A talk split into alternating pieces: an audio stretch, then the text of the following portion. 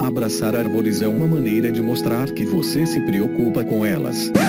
1, 2, 3, 4. Parei, pensei, quase travei. Será se devo vir mais uma vez? Será se eu vou acertar de boa? O som do que bicho é esse? Se eu errar, Miriam perdoa. Não vou não. Já pesquisei até no Wikiaves Vou mandar e-mail, mas se errar não passo raiva. Agora eu vou no chute. Tô errando feio, eu tô errando rude. Enquanto o som desse bicho toca Não faço ideia do que isso seja Um sapo, uma onça, a coruja da igreja. Enquanto o som desse bicho toca Não faço ideia do que isso seja. Um gato, um morcego ou besouro que beija pessoal! Bem-vindos a mais um Que Bicho é Esse? Eu sou a Miriam Perilli e o episódio de hoje é sobre o gato do mato pequeno, ou gato do mato, o Leopardus gutulus, esse animal super carismático, fascinante e ainda enigmático.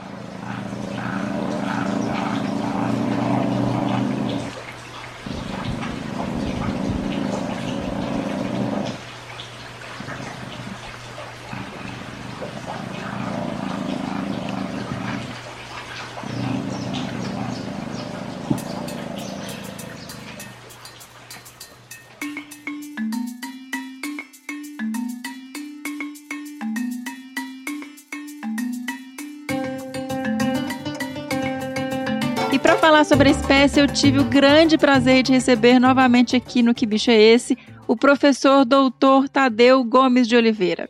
Mas antes de apresentá-los, eu gostaria de lembrar vocês que a nossa lojinha está online, cheia de produtos bacanas. Tem camiseta Seja Sua Própria Onça, canecas esmaltadas, pets bordados e os kits super completos de primeiros socorros. Quer conhecer os produtos? Corre lá em www.loja.desabrace.com.br. E nós recebemos também e-mails sobre a vocalização. Primeiro e-mail da nossa queridíssima Caroline Figueiredo, Carol, madrinha querida que está sempre participando, enviando e-mail pra gente gente. Obrigada, Carol. E ela escreveu: Olá, Mirinha! Que saudades que eu estava dos episódios do Que Bicho é Esse? É sempre incrível conhecer essas espécies maravilhosas. Amei o episódio do Mico Caissara, que bichinho fascinante. O seu entusiasmo perguntando e querendo saber da espécie é sensacional. A gente se empolga junto com você e os pesquisadores. Ô, oh, querido, obrigada. Agora vamos ao chute. Certeza que voltarei a receber o errou feio, errou rude. Nossa, tanto tempo que a gente não toca, né? Que vocalização difícil. Dessa vez vou de gato macambira, leopardos tigrinos. Olha, vai ter vinheta porque não é o tigrinos, mas é muito perto, né? Muito perto. Solta a vinheta, senhora. Errou. errou feio, errou feio, errou rude. Um beijão e um forte desabraço. Carol, obrigada. Eu fico tão feliz de receber o retorno de vocês, gente. Mandem sempre mesmo. E também recebemos e-mail do Gabriel Vasques, que também está escrevendo direto. Eu fico super animada quando eu vejo o e-mail. Gabriel, obrigada, viu? Olá, desabraçadores. Mais um episódio sensacional dessa série que já deixou saudades. Papo bom demais com o Dr. Alexandre sobre o mico-leão da cara preta. Adorei as histórias, especialmente por mostrar o papel fundamental que a comunidade tem em qualquer trabalho de conservação e como podemos aprender com o conhecimento riquíssimo dessas pessoas. E o que falar dessa série maravilhosa sobre os primatas? Em todos os episódios me peguei pensando sobre como a nossa fauna é rica e ao mesmo tempo desconhecida por muita gente. E como se diz, a gente só se importa com o que conhece, e por isso o que bicho é esse é tão essencial. Espero profundamente que consigamos proteger a existência desses seres tão magníficos, com os quais temos o privilégio de compartilhar nossa existência. Agora, sem mais delongas, aqui vai minha tentativa sobre o bicho de hoje: gato do mato, leopardos tigrinos. Errou. E também, oh, gente, erraram por pouco, né? Mas era difícil a vocalização. Vocês chegaram no muito perto, né? Chegaram no gênero. Perdão pelo e-mail longo e um forte desabraço. Imagina, adoro e-mails, pode ser longo, ainda mais quando tá elogiando. Fiquei super feliz, Gabriel. Obrigadão. E vou fazer uma reclamação pública aqui, porque o Thiago Almeida sumiu, né? Cadê os e-mails? Uai, cadê? Tô sentindo falta. Bom, mas bora lá para a apresentação do nosso querido entrevistado. Dr. Tadeu Gomes de Oliveira possui graduação em Ciências Biológicas pela Universidade Federal do Maranhão, mestrado em Wildlife Ecology and Conservation né, pela Universidade da Flórida e doutorado na mesma área pela Universidade Federal de Minas Gerais. Atualmente, ele é professor adjunto da Universidade Estadual do Maranhão, pesquisador assessor científico do Instituto para a Conservação dos Carnívoros Neotropicais, o Procarnívoros, e da Provida Brasil. Ele é membro bastante atuante do grupo de especialistas em felinos da IUCN, né, União Internacional para a Conservação da Natureza, o Cat Specialist Group, desde 1995. Integra também diversos comitês assessores de espécies ameaçadas do Brasil. Ele tem experiência na área de ecologia e conservação animal, atuando principalmente com felinos neotropicais, outros carnívoros e espécies ameaçadas, além da composição das comunidades de mamíferos, avaliação de status e impactos. Ele coordena o programa de conservação e pesquisa Gatos do Mato Brasil, com atividades em várias regiões do Brasil e parceria com outros países da América Latina, e que, por sua vez, integra as redes internacionais da Small Wildcat Conservation Foundation e a Small Wildcat Network. Ele atua em diversas áreas do Brasil, mas especialmente na Amazônia Oriental e Cerrado Norte, além da Caatinga e em menor escala na Mata Atlântica e Pampa. Bom, quem não conhece, né, gente? Tadeu, o grande mestre aí dos gatos, porta-voz desse grupo tão maravilhoso. Corre lá que tem um episódio do Desabraçando Árvores, episódio 61. Tadeu Gomes de Oliveira, o encantador de gatos, e vocês vão conhecer um pouquinho dessa trajetória incrível do Tadeu. E tem ainda o episódio 68 do Que Bicho é Esse sobre o gato maracajá, o leopardo dos vídeos, que eu também gravei com o Tadeu. Então aproveita e volta lá para ouvir esse material também, que é interessantíssimo. E agora vamos para a conversa, né? Aprender um pouquinho mais sobre o leopardos gútulos ou gutulos.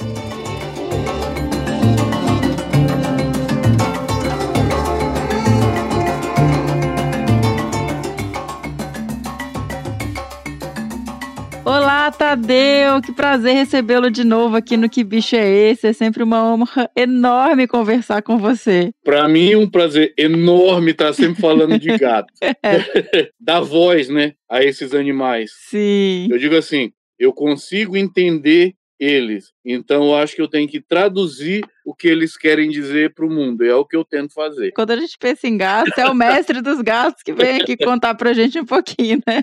E hoje a gente vai falar sobre o leopardo dos gútulos, que é uma espécie que foi definida como espécie há muito pouco tempo, né? Até 2013, se eu não estou enganada, ela era considerada uma subespécie do leopardos tigrinos. Então conta pra gente um pouquinho, quem que é esse bicho, assim, quais são as características dessa espécie, Tadeu? É assim, tigrinos foi, é, foi descrito como uma espécie, como Felis tigrina, pelo Schreber em 1775, de um exemplar proveniente de Cayena, na Guiana Francesa. Só que, com o passar do tempo, com as coletas e tudo, o Henschel propôs gútulos, apareceu gútulos na jogada. E aí, em todas essas revisões, ficou como subespécie de tigrinos. Então, uhum. o que uhum. era Felis tigrina, né, vamos chamar agora leopardos tigrinos, uhum. ficou leopardos tigrinos tigrinos, leopardos tig, é, gut, tigrinos gútulos, leopardos tigrinos pardinoides e leopardos tigrinos oncilha. Oncilha da América Central, pardinoides do noroeste da América do Sul, tigrinos, Guianas e Brasil, parte norte, e gútulos da parte centro-sul, vamos assim dizer. Uhum. Tigrinos centro-norte e Guianas e, e gútulos centro-sul. Aí o que acontece? É só subespécie. Uhum. Só que de um trabalho do Fundo Nacional do Meio Ambiente, um dos aspectos era fazer essa análise genética. E a Tatiane Trigo estava trabalhando com isso no doutorado dela. E esse trabalho estava integrado também a esse projeto, que depois foi o que virou Gato do Mato Brasil. Como resultado das análises, o distanciamento genético entre gútulos e tigrinos era muito grande, grande o bastante, igual à distância genética observada em espécies consideradas válidas, entendeu? Não tinha como você considerá-los como, como uma coisa só. Perfeito. E aí separou. O trabalho foi publicado em dezembro de 2013 na Current Biology e era tão achapante, vamos assim dizer, a caracterização molecular diferenciada hum. entre os dois, que é, a IUCN acatou de cara essa diferenciação e passou a considerar leopardos tigrinos para as outras subespécies, tigrinos pardinoides e oncilha, e elevou leopardos tigrinos gútulos à espécie válida. É, porque eu vi isso, que foi uma distinção tão marcada que, né, Não, não, tem, Aham. não tem dúvida mais. E agora eu fiquei pensando, você falando, agora eu fiquei com outra dúvida. Você mencionou outras subespécies aí. Essas espécies ainda estão sendo separadas também ou tudo tigrinos? a, a bagunça genética. É, tem que deixar um pouco de mistério no ar. Tem trabalhos genéticos em andamento. Eu prefiro não falar, antecipar o que eles estão achando na genética. Perfeito. O que eu posso dizer da análise ecológica da- do complexo tigrinos como um todo, Uhum. e eu estou falando incluindo todas as quatro subespécies originalmente descritas, eles são ecologicamente distintos. Olha só. Concília de pardinoides é que não chega a ter uma grande diferença do ponto de vista ecológico. Uhum. Mas a distinção, sim. Mas será que isso vai dar para separar geneticamente? Agora. E elas têm aparência física. Agora, o dos Andes, da América Central, não tem absolutamente nada a ver com os gatos que a gente tem aqui no Brasil e o que eu já vi de pele da Guiana. Então, possivelmente, possa separar em mais duas ou três espécies. Entendeu? Tá, legal. Aí, esperar a genética para dizer. E seriam pelo menos três Tá, olha só. talvez quatro, entendeu? Do ponto de vista ecológico biogeográfico, pelo trabalho que a gente está fazendo. Está em reta final, mas ele é, é- mostra claramente, é bem, bem claro. Ecologicamente, você vê, é, é bem distinta a coisa. Ó. É- e bem interessante. Que legal. A gente já o trabalho que mostra que tigrinos, ele na região amazônica, ele está restrito apenas aos enclaves savânicos na Amazônia, ele não está na floresta. Ó. Então, o mapa de distribuição geográfica que vocês estão habituados a ver vai mudar total e completamente. que legal. Aguardem que esse ano sai. O negócio é esse, você sempre tá desafiando o que a gente acha que sabe, né? E vai mudando tudo. É, como eu digo, o Gútulus, eu digo assim, é um gato misterioso. E o, o complexo tigrinos como um todo são os enigmáticos gatos do complexo tigrino. Por quê? Sim. Porque será que é uma espécie? São, duas já se sabe que tem. Será que são mais? Será que são menos? Será que essa separa dessa? Por que, que essas estão juntas e se elas são tão distintas uma da outra do ponto de vista ecológico? Porque falta se mostrar isso Sim. entendeu? Falta mostrar isso. E a gente está usando modelagem e eu usei mais de 1.100 registros, cada um checado com a precisão da identificação da subespécie ou espécie. Se é gútulos, se é tigrino, se é pardinoide, se é oncília, Uhum. e separando, se não é vide, porque eu não confio em bancos de dados, porque para confundir tigrinos, tigrinos e gútulos, vamos assim dizer, com vide e pardalis, não é difícil. Inclusive pardalis, que é um gato bem maior, não é nem um pouco difícil con- confundir, por exemplo, tigrinos aqui do norte, no nordeste do Brasil, com pardalis. E gútulos também. Claro que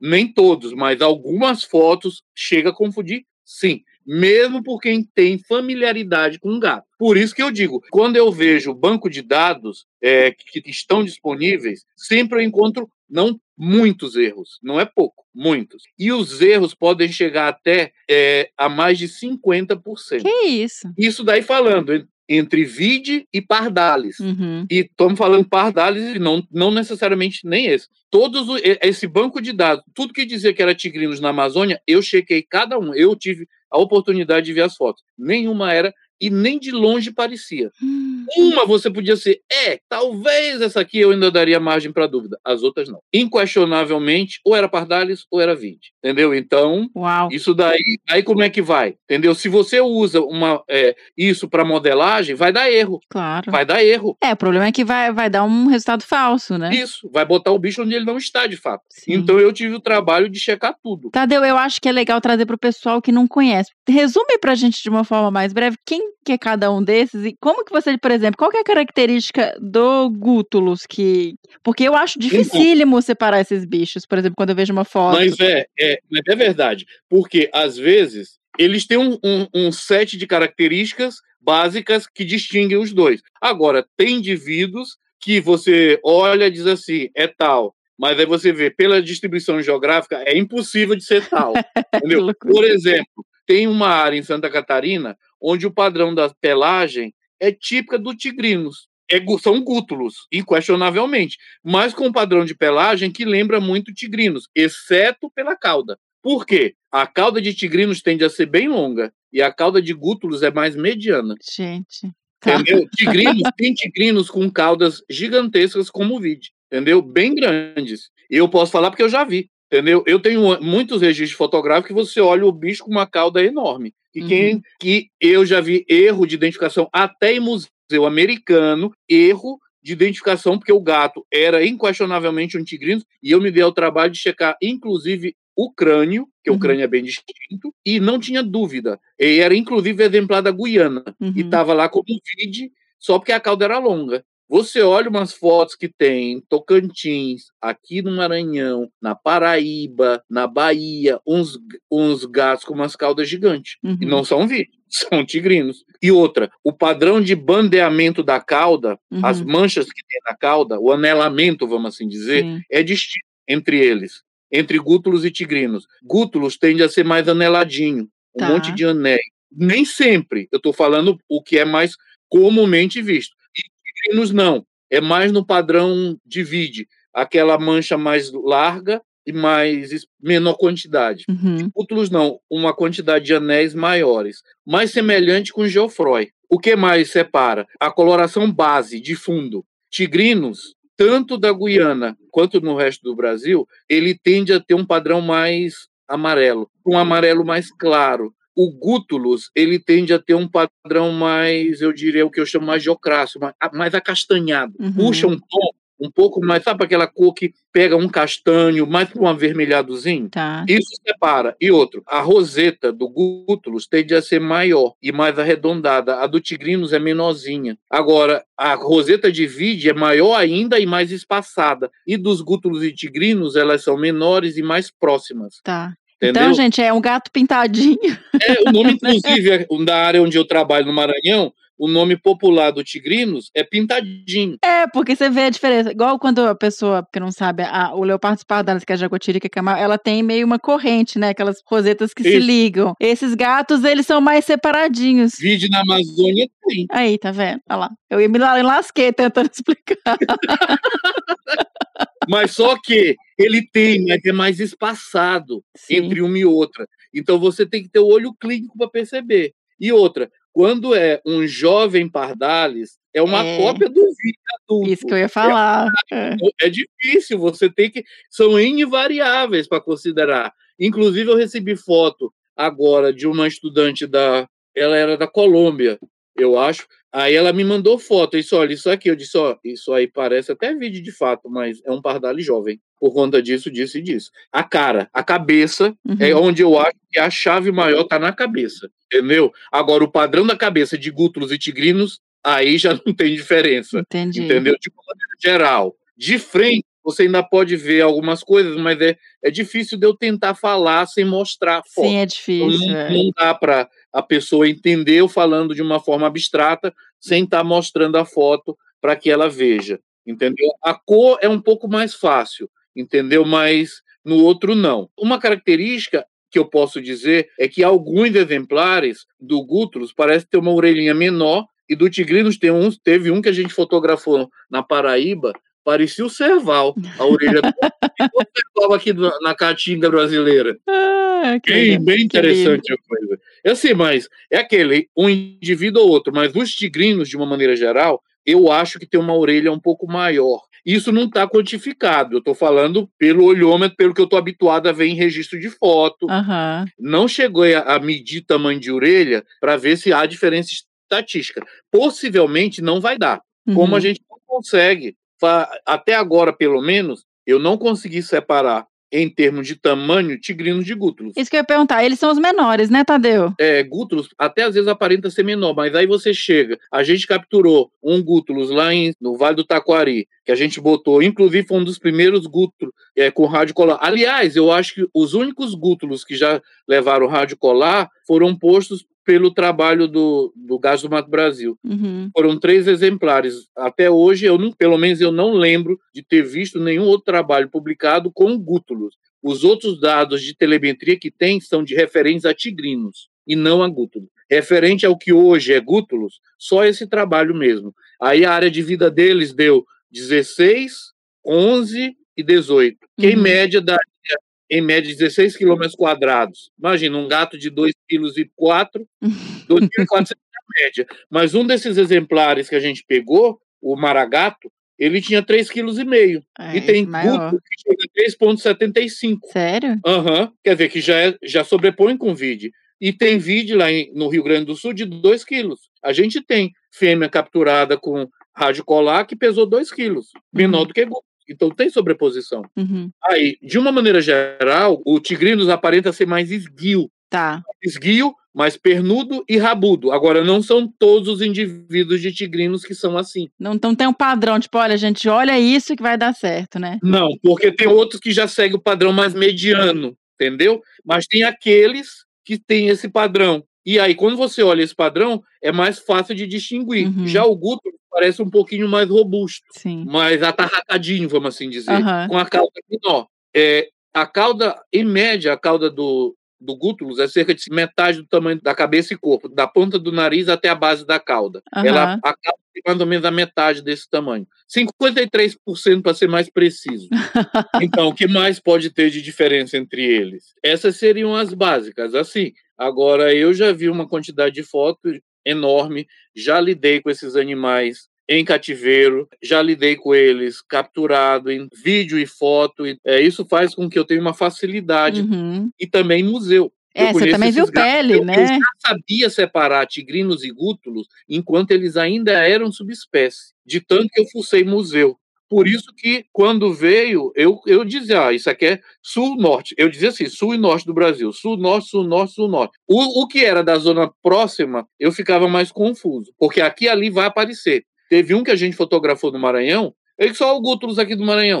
Eram pinos, mas que tinha uma forte semelhança com gútulos. Isso você vai encontrar. Mas assim, são padrões isolados. O que quer dizer o quê? Que elas têm uma base comum Sim. que elas foram de fato espécies irmãs, mas que hoje elas estão separadas. Agora, a E gente elas tem nem reproduzem, né? isso. O padrão de mancha pode variar. Você pode encontrar um indivíduo que vai nascer com uma mutação com padrão de mancha que nunca foi visto. Sim. Agora, tem o padrão básico. E aí a gente tem que ter o olho para isso. Porque, por exemplo, já saiu tigrinos na Caatinga com o padrão daquelas bandas laterais do Pardalis. Eu disse assim: olha aí o Pardalis no corpo do tigrinos. Gente, mas aí. E um detalhe: já vi Pardalis com a mancha de tigrinos típica. É, é- é louco. Tadeu, eu já me perdi aí nas caudas, na A mancha. né? morfologia é distinta, entendeu? É distinta. A mesma coisa vai para o gútulos. Você tem indivíduos, eu lembro de ter visto um até nos outros de São Paulo, ele tinha essa banda lateral a lá Pardalis. Mas assim, é Caramba. pouco frequente de você encontrar, entendeu? Mas aparece. E aí a gente tem que ficar ligado que o que prevalece para separar uma espécie da outra é a morfologia mais do que a coloração. E por Tá. coloração eu estou falando o padrão de Sim. mancha, cor de fundo, Uhum. todo o resto. Por quê? Porque o padrão morfológico tende a ser mais padronizado. Agora, entre tigrinos e gútulos, a diferença vai mais para outra parte, porque é o que é mais fácil de você ver. Uhum. Eu estar fazendo uma nova edição de- do guia de Ah, identificação é para. Aham. e para separar dos outros lá da América Central e dos Andes, porque é totalmente distinto. E quando você pega o pardinoides, eu digo assim, e ele tá como dentro de tigrinos. O que que eu digo? Ó, pardinoides, tu pega gútulos, tu mistura com vide e tu bota uma pitada do gato da Ásia, que tu tem o, o pardinoides dos Andes. É bem isso aí. A única coisa que a gente pode falar, e eu acho que a gente até comentou isso quando a gente gravou sobre o episódio sobre o vídeo, é a única forma de você saber isso é a experiência. É bater no olho, É, é, olhando, é olhando, olhando, olhando. Porque, assim, com essas descrições que a gente tem, o seu guia é maravilhoso e ajuda muito pro padrão geral. Mas é o olho, né? De ficar batendo o olho, batendo o olho pra aprender. Agora eu vou procurar detalhar mostrando foto e apontando, ó. Isso. Isso aqui, ó, perceba isso. Perceba esse perfil da cabeça. Perceba tal coisa. São pequenos detalhes que vai ajudar a pessoa a refinar o olho. Isso. E a partir daí ela começa e, e vendo foto, aí é claro, é ver foto. Ver foto. Sem não vai. Sim. E normalmente as pessoas pegam e algumas pegam muito rápido, outras demoram mais. Uhum. Mas é aquela com a experiência, é- é, você vai refinando melhor. Perfeito. E o- voltando lá para o tigrinos e gútulos. O gútulos, ele hibridiza com geofroy, Pois a é. híbrida no Rio Grande do Sul. E essa hibridização é bidirecional, ou seja, tem gen- genes do geofroy, 38% do pool genético de tigrinos, na época que o estudo foi feito, era de geofroy. e 42% do pool genético de Geoffroy era Que de loucura. gútulos. Uhum. É, na época era originalmente estava como tigrinos, uma coisa só. Mas é, hoje você é, sabe que é cútulos, entendeu? Então, e um detalhe, até hoje não se conseguiu nenhum dito híbrido entre gútulos e, e é. tigrinos. E que era. Era a mesma espécie. Agora, um detalhe: o Leyhausen, no livro dele, Cat Behavior, de 1975, ele já falava isso. Ele já achava que eram duas espécies distintas.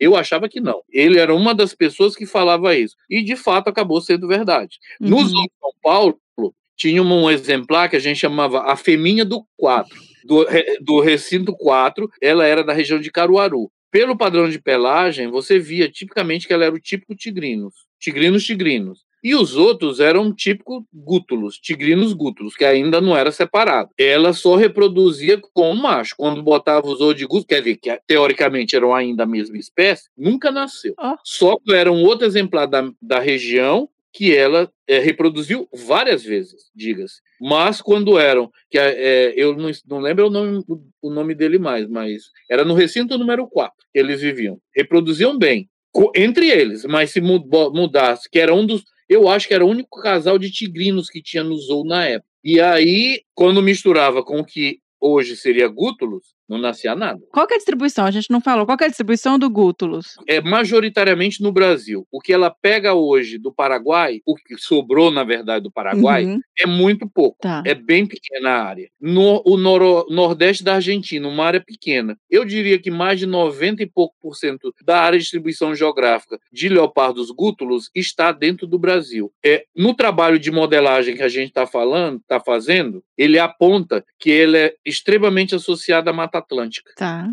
Uhum. E aí, o que, que acontece? Bom, vamos para o Nordeste. A Catalina Sanches, ela estava fazendo o mestrado dela na, numa área da Bahia, do sul da Bahia, de Mata Atlântica, é, e aí ela me mandou as fotos para ajudar a identificar, separar se era, é, se era tigrino, se era vídeo, o que que era. Eu disse, ó, isso aqui não é tigrinos, é gútulos. Olha só. Claro, era o, cla- era o típico padrão gútulos, Uhum. e aí eu entendi. Tanto que se você olhar o mapa da IUCN, tem uma brebinha de gútulos lá pegando aquela costa, que é a área de Mata Atlântica na Bahia. Perfeito. Uhum. Aquela região é onde ele mais se aproxima da distribuição do, do tigrinos, entendeu? Nessa área. Agora um detalhe, a Mata Atlântica está desaparecendo. O tigrinos é de área aberta. E aí, o gútulos na mata? Então, com a degradação da Mata Atlântica, pode ser que o tigrinos esteja entrando na área que originalmente era do. Ixi. E isso pode permitir proximidade entre eles. Hoje, Uhum. não originalmente, né? Perfeito. E aí deu para ver que se você olhar esse mapa que tem na IUCN, fui eu que fiz os limites Uhum. meio aleatório, baseado com o que eu tinha na época. Mas ele vai mudar muito. Uhum. Aqueles limites que você vê vai mudar bastante. O mapa de distribuição geográfica de todo esse complexo tigrinos vai mudar totalmente do que vocês conhecem. Totalmente. Olha só. Ah, ansiosa para ver esse mapa novo. Esse mapa geral eu já tenho, eu já mostrei para algumas pessoas. É linda a coisa e assim é bem bem chocante até. Nossa, ansiosa, quero ver.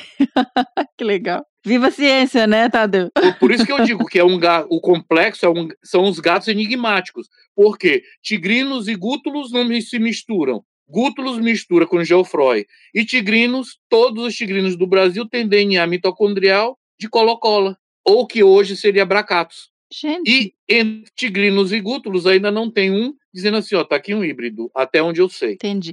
É porque eu fico, eu fico enlouquecida com isso, tentando entender Como, né? como, por exemplo, o que que separou, qual foi a evolução desses bichos, o que que era a barreira, sabe, para poder separar isso, qual que foi a, a linha filogenética disso, entendeu? Sabe como eu vejo? Tigrinos, pelo que eu vejo hoje, ele é um gato muito associado a áreas ambientes secos. Cerrado, Caatinga. Sim, entendi. Gútulos mais de área úmida. Uhum. Não que tigrinos não entrem na área úmida e, vi, e gútulos na área mais seca. Mas vê assim, eles fazem isso mais nas áreas borderline, naquelas Uhum. áreas mais próximas. Ah, tem tigrinos na Amazônia? Tem na Amazônia Tocantina, Tá. mas não no meio da Amazônia. Isso Uhum. eu estou provando com mais de 300 mil, um esforço, é, um esforço fotográfico de mais de 300 mil armadilhas noite e não tem um único registro de tigrinos na bacia amazônica. Nem um Entendi. na floresta. Agora, quando você pega a leste do rio Tocantins, você já começa a achar eventualmente exemplares de tigrinos. Raro, mas tem. Exemplares no Pantanal, ainda fica uma dúvida. O Pantanal está do lado do Cerrado. É parte do, eu diria, tem um, o Cerrado está dentro do Pantanal, nas áreas secas do Uhum. Pantanal é área Cerrado. Então, para ter gato ali, eu esperaria que seja tigrinos, porque tem registro de tigrinos bem na borda do Pantanal, no Mato Grosso do Sul. E não, no Mato Grosso. E teve um registro que saiu agora, o pessoal mandou, ah, isso aqui é uma jaguatirica. Eu disse, não, isso é um, isso é um tigrinos aí no Mato Grosso, Mato Grosso do Sul, Uhum. entendeu? Então, mas tem também gútulos no Mato Grosso do Sul, entendeu? Mato Grosso do Sul tem os dois. Bahia tem os dois, Minas Gerais tem os dois. Entendi. Não, então. E aí vai assim, é, é você saber separar um do outro. Porque assim, no- na área de Cerrado, mais do Brasil Central, o tigrinos não vai ter o mesmo padrão de coloração do Nordeste, da Caatinga. E esse padrão lembra mais o de gútulos, mas ainda assim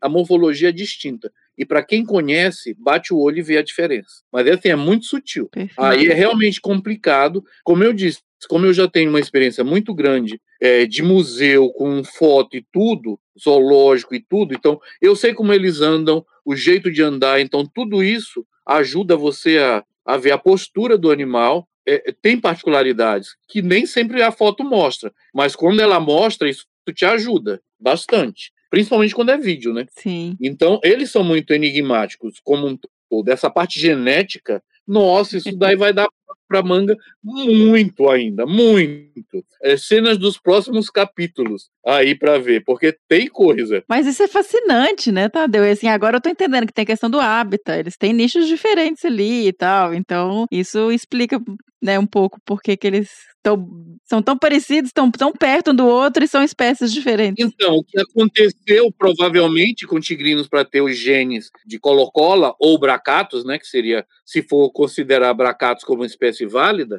o que que acontece? São dois gatos de cerrado. O trabalho que a gente fez aqui, está a execução aqui no Parque Estadual do Mirador, a gente viu que tigrinos têm preferência pelo cerrado fechado e ele não usa o cerrado aberto. Uhum. Já Colo-Colo tem a preferência para o cerrado aberto e não usa o cerrado fechado. Agora, eles estão no cerrado, então provavelmente há milhares de anos atrás deva ter tido um crash populacional, aonde o que acabou acontecendo que o que passou evolutivamente falando veio com os DNA, que o DNA mitocondrial só vem das fêmeas e eram até hoje todos analisados têm DNA mitocondrial de colocola bracatus. Uhum. Então, já Gútulos misturou com Geoffroy. Agora, Gútulos provavelmente possa ser ter influência antrópica na coisa. A degradação do habitat ter facilitado a expansão, na minha opinião, facilitou a expansão do Geoffroy na área do Gútulos. Olha só. E daí começa toda a história, e aí tem muito pano para manga ainda. Aí eu tô dando uma opinião pessoal minha, né? Aham. Do pouco que a gente sabe, né? Sim. entendeu? Por que, que se eles eram uma espécie só antes, por que, que esse bridizou com Colocola bracatus e esse com Geoffroy? Uhum. Aí a maneira de ver é isso. Exceto por um trabalho feito pelo Fábio Olmos na Caatinga, todo, eh, todos os trabalhos de dieta que fala de tigrinos, tudo se refere a gútulos, antes da separação, né? Sim, claro. Então, Só agora, bem recente, é que estão chamando adequadamente. Mas anteriormente estava tudo como tigrinos. Então a pessoa precisa. Ah, como é que faz? Vê pela distribuição geográfica. É, a coisa mais fácil que tem. E isso você Revisa a é um literatura considerando isso. consideração, inclusive na identificação desses gatos, porque é tão minuciosa a coisa, a sutileza é, das coisas para você identificar que a localização também te ajuda. Uhum. Agora, claro, quando é naquela área de fronteira, que pode ser uma ou outra que você está em dúvida, aí você tem que tomar muito cuidado. Aí você tem que ir para muito mais coisas. Por quê? Porque realmente eles são muito parecidos, Uhum. de fato. Mas você consegue tendo essa experiência. Mas ainda assim não é fácil. Não, manda pra você. Vai pro chover. manda os trabalhos Se eu fosse ganhar dinheiro com tanto de, de, de gato que eu já identifiquei nessa vida, eu já tinha comprado um apartamento de luxo, eu acho. É, com certeza. Mas me conta o que, que eles comem. Vamos lá. Obviamente é bicho pequeno, Sim. pequenos mamíferos, né? Uhum. Pequenos roedores e pequenos marsupiais. Agora um detalhe. Tem um trabalho em, no Pasta das Terra do Tabuleiro, com dados coletados há bastante tempo, mas ele saiu publicado agora em 2021, é, na área de Restinga, aonde só existe gútulos, não tem nenhum outro é, felino na área e Uhum. nenhum outro carro possa ser algo representar algum nível de competição com gútulos. E mostra o quê? O gato estava pegando aquilo que estava mais abundante, que era ratos do porte de oligorízomes, ratos da faixa de 20 gramas. Uhum. Enquanto que, pela análise do que a gente viu, o que seria considerado a presa que ele estaria preferencialmente predando seriam maiores. E por que, que ele está pegando aquela? Porque ele está tirando vantagem do que é mais abundante. Que tem mais. Aí ele está pegando também muitas aves. Então, o que, que a dieta pega? Aves, lagartos, cobra, Uhum. mamíferos. Agora, aparece também um, um mamífero, o que a gente chama com mais de um quilo, aqui e ali, aparece na dieta também, eventualmente. Tá. Por exemplo, lá apareceu cutia, Uhum. mas provavelmente era um filhote de cutia, que teria, de qualquer forma, pelo menos um quilo de tamanho. Uhum. Pela análise do pelo, a característica do pelo, dava, porque a cutia tem em média uns 2 quilos e alguma coisa, vamos assim dizer. E esse animal a gente estimou que teria mais ou menos isso. É grande para ele pegar, né? Pois é, é grande para pegar. Mas o Leyhauser, nesse experimento que ele fez, ele tinha um exemplar de tigrinos lá. Tigrinos, tigrinos, né? Sim. E esse gato chegou a pegar coelho, grande. Entendeu? Então eles podem, eles Uhum. podem chegar a fazer isso. E era gato de cativeiro, né? Pois é. E não tem habilidade predatória tão refinada. Uhum. Então, ó, imagina, se tem um gútulus de, de três, quase 4 quilos de peso, ele pode pegar bicho grande. Sim. Ele tem capacidade de pegar. E eventualmente eles pegam. Só Uhum. que isso é uma, a representatividade na dieta é baixa. O gato que comumente pega presa de porte, mamífero de porte, como cutia, paca, tatu e macaco de porte, é pardalis. É, jaguatirica, né? É uma dieta que é dependente dessas presas. Ele não dá para viver numa área só com rato. Ele precisa dessas presas. Por isso que pardalis desaparece de muitas áreas Uhum. porque ele não tem mais base alimentar, porque Perfeito. aqueles fragmentos só vão permitir rato, e ele não consegue se manter só com isso. E outra, essas outras presas são preferencialmente caçadas por ser humano, Uhum. então isso daí afeta mesmas. somente eles. E por isso que acaba sendo essas áreas onde você vai mais encontrar esses gatos pequenos, porque o outro saiu. Você não tem a jaguatirica. Exato. Então, em termos de dieta, seria isso. O que a gente sabe. A base é essa, a média seria o porte médio da, das, ah, o porte médio das presas, geral, assim falando de gútulos como um todo, estaria na faixa de 50 a 100 gramas. Tá. Eu acho que é mais para 50 do que para 100. Menorzinho, né? É menor que a divide e a divide é menor que a de Maurício. É, proporcional ao tamanho deles, né? Eu vi que eles são noturnos, mas também podem ser diurnos, dependendo da área. Como é que é o período de É. atividade desses bichos? Então, eu diria, Gútulos, ele é tipicamente noturno, mas em algumas áreas ele pode chegar a ter 30% de atividade diurna. O que que a gente viu? Aonde isso foi mais frequente? Em área aonde tinha pardales, a jaguatirica. Uhum. Eram as áreas aonde Gútulos apresentavam um padrão de atividade mais diurna. Agora, uma ressalva. Tem um trabalho que é sendo feito agora pelo Vinícius no Rio Grande do Sul, em fronteira com Santa Catarina, aonde não tem nenhum outro gato na área, que nem na Serra do Tabuleiro, na restinga da Serra do Tabuleiro, só tem gútulos. Também é uma área de restinga com mata paludosa Uhum. e lá a atividade, a quantidade de fotos do gato de dia é enorme. Eu ainda não sei te dizer em termo percentual, mas é bem elevada. E eu diria mais de 30%. Olha. Talvez até mais de 50%. Não sei, assim, não dá para falar número. Mas o que, que eu quero dizer? Fugiu da regra. Ou seja, não tem regra, né? É o padrão É, geral e vezes aí. ganha. Por quê? Ainda não dá para falar. Os dados ainda estão sendo analisados, entendeu? Mas o que Sim. o Vinícius me falou foi isso, ó. A maioria é diurno. E realmente, a gente até tem, tem até vídeo de mostrando ele andando nas dunas da Restinga, na praia. entendeu? É. E uma Que foto legal. de muitos filmes de dia, Aham. entendeu? Então dá para você ver que ele tem um índice, um, não é só porque antes o que a gente eh, achava era que era só nessas áreas que tinha pardais. Agora, e por que, que ele está tão diurno nessa área? E lá em Santa Catarina, numa área equivalente, ele era noturno, tipicamente, e não diurno. O que, que tem de diferença? Essa área de, São- de Torres, no Rio Grande do Sul, é, uma, é um parque, é uma unidade de conservação, dentro de uma, ma- numa área de uma matriz urbana agrícola, uma mistura. Uhum. Então, mas isso não seria vantagem para explicar, nem motivo para explicar uma diurnalidade maior. Não sei, a gente tem que ir atrás do Tem que- porquê. é. Porque às vezes não vai ter um porquê. porque às vezes isso acontece. Não tem, o padrão é tipo noturno com algum índice de atividade diurna, mas isso não quer dizer que numa área ou outra a atividade diurna não possa imperar por razões que a gente desconhece. Isso é válido, eu diria, para qualquer outra espécie de ser vivo. A gente tem que manter isso em aberto. E um detalhe: a densidade nessa área parece que vai ser a densidade mais alta já registrada para gato pequeno, exceto pardales. Para gato pequeno de área tropical, subtropical. Aí uhum. eu não estou considerando Geoffroy, porque Geoffroy chega a ter densidades bem elevadas. Uhum. Mas eu já Geoffroy, um gato mais de área mais temperada. Porque no Brasil ele está só no Pampa, que já é uma área puxando mais para a área mais temperada, e no resto do Cone Sul, onde é mais tipicamente a área mais temperada do que tropical. Já os dos gatos tropicais, que seria pardales, Iaguarundi, vide, tigrinos e gútulo, considerando pardinoides e oncília também nesse grupo, seria a densidade maior. Quer ver, excluindo pardales, perdão. Uhum. Densidade de pardales, em média, são bem mais altas do que de É, os gatos, eu vi que o gútulos tem uma densidade muito baixa, né, assim, no geral. A média, assim, a gente fez a, a considerando 36 estudos de densidade, a estimativa de densidade, entre alguns publicados e outros que a gente fez, ainda não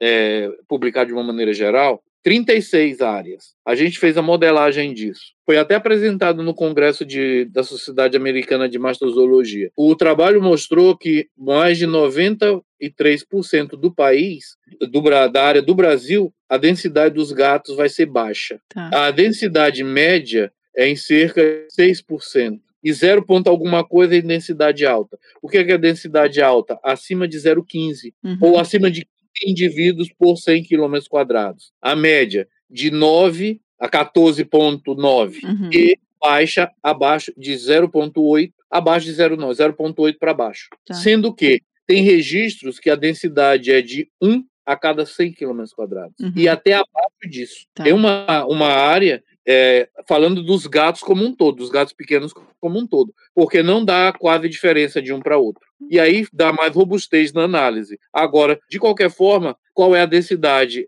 conhecida hoje mais alta para gútulos especificamente é 0,24 por, por 100 km quadrados. Esse trabalho que ainda está sendo analisado, a análise preliminar que a gente fez daria 35%.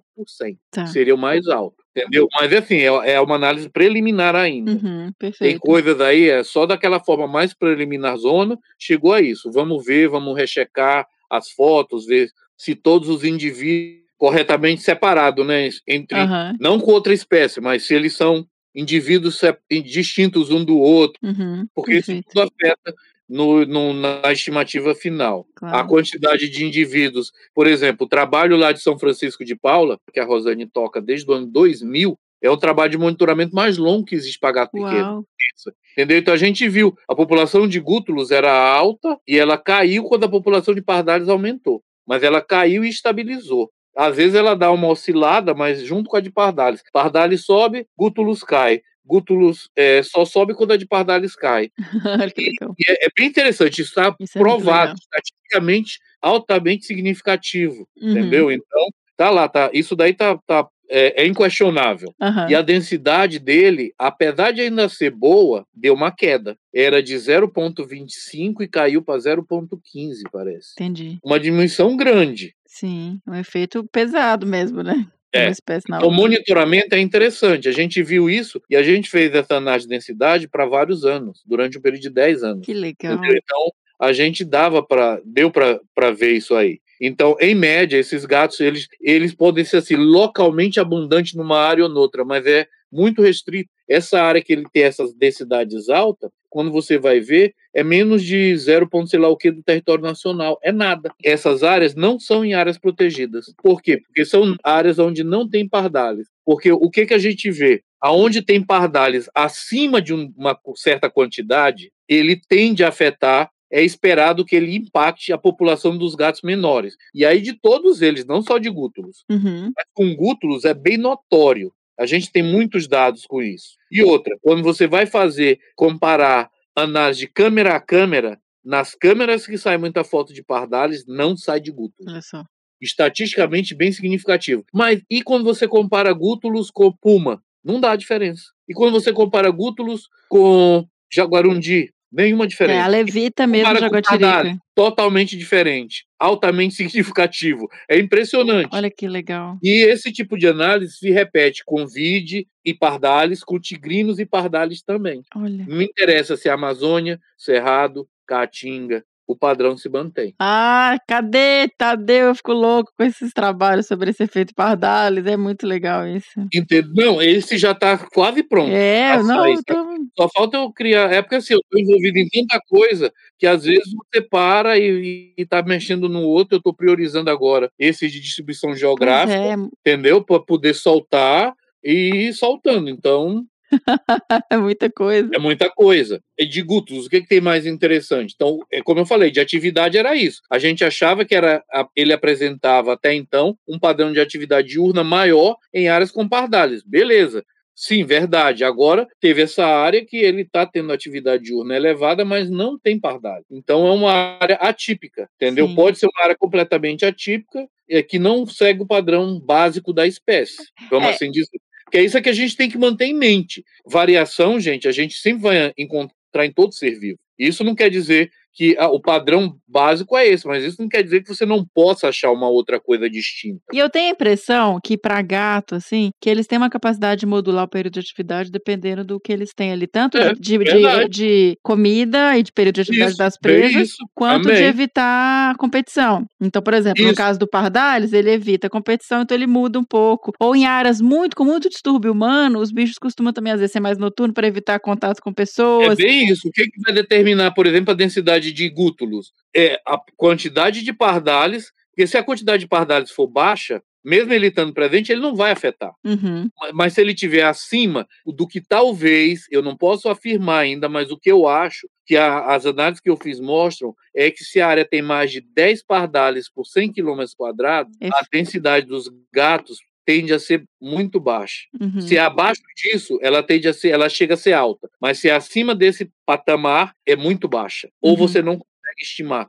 a densidade, entendeu? Perfeito. Mas é aquela coisa, é o que está apontando. Isso a gente apresentou lá no Congresso de Mastro Americano. Então, essas análises já estão prontas, só falta ser, vamos assim dizer, lapidado o texto Uhum, para mandar para frente. Mas, assim, o grosso das análises está tudo feito, que lindo. está escrito, organizar melhor e dar o polimento final para mandar para frente. Oba, vai mandando e mandando pra gente. É, pode crer. E o que mais? O que vai determinar? Presa, Sim. óbvio. É o que o Comida. gato come. Não Uhum. é só a presença do outro. Presa também vai ter uma influência é, imprescindível. Uhum. Se a- agora, se a densidade de presa é baixa, mesmo que não tenha pardales, ele vai ter densidade baixa. Sim. As pessoas acham que se não tiver pardales, ele tem que ter densidade alta. Não, porque isso é uma variável que influencia. Mas a Uhum. variável que mais vai determinar é a disponibilidade de presa. É a Uhum. boia.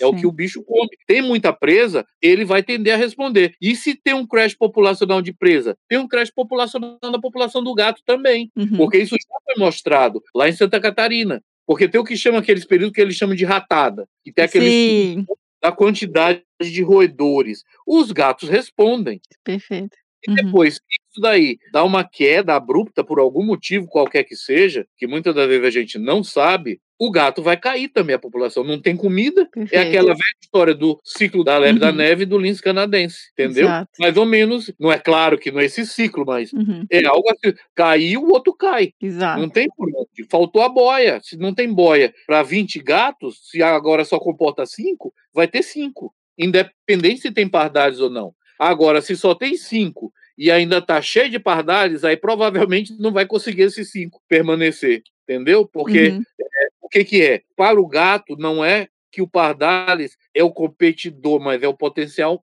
predador, Predador. dele. Então, é a ecologia do medo. Uhum, o gato vai ter medo. exatamente. Para o pardales, ele está eliminando um possível competidor. Uhum. Mas para os outros gatos menores, é a ecologia do medo. É tipo de evitar predador mesmo. É evitar ser morto. Sim. E aí ele molda a área que ele vai usar e tudo mais, entendeu? É, tanto porque o fato, por exemplo, de você ter mencionado que não tem registro nas câmeras, é porque ele não tá no mesmo lugar ali, no mesmo espaço. Ele tende, eu diria, ele tende, aparece na mesma câmera, mas quando você faz análise grupal, a quantidade de registro é estatisticamente significativa a diferença. Entendi. Análise câmera pareada, análise pareada Aham. câmera a câmera. entendeu? Aí, quando você vai para danar de ocupação, às vezes não dá. Quando você vai para o refinamento, você olha aqui, ó, a separação. Claro que está evitando. Ó. De cara não está aparentando, mas quando você vai olhar, esse aqui está usando essa área, esse aqui está usando a outra. Um está na terra firme e a outra está no igapó. Uhum.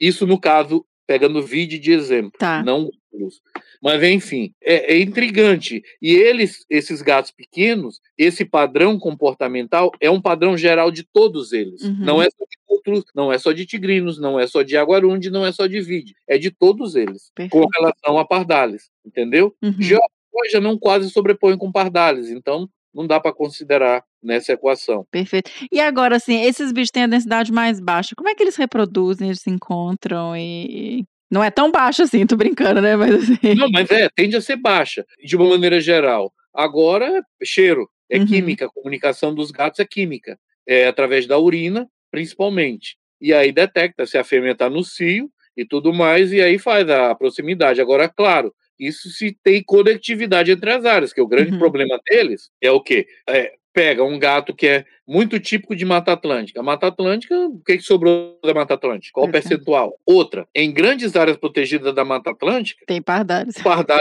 impera, impera. E você vai ver, quase você não consegue registro desses gatos pequenos, de todos eles. Uhum. Trabalho, uma análise feita agora do Parque da Serra do Mar, tinham só quatro fotos de gútulos. Vídeo até apareceu mais. Gútulos só quatro. Quatro registros fotográficos. Quatro ou dois? Agora eu fiquei na dúvida. Por um período de vários anos. Não é de um ano vários anos, entendeu? Então, é isso. E a maior extensão de área protegida da Mata Atlântica é esse Parque Estadual da Serra do Mar, em São Paulo. Uhum. Aí, aliás, vocês estão próximo dele, né?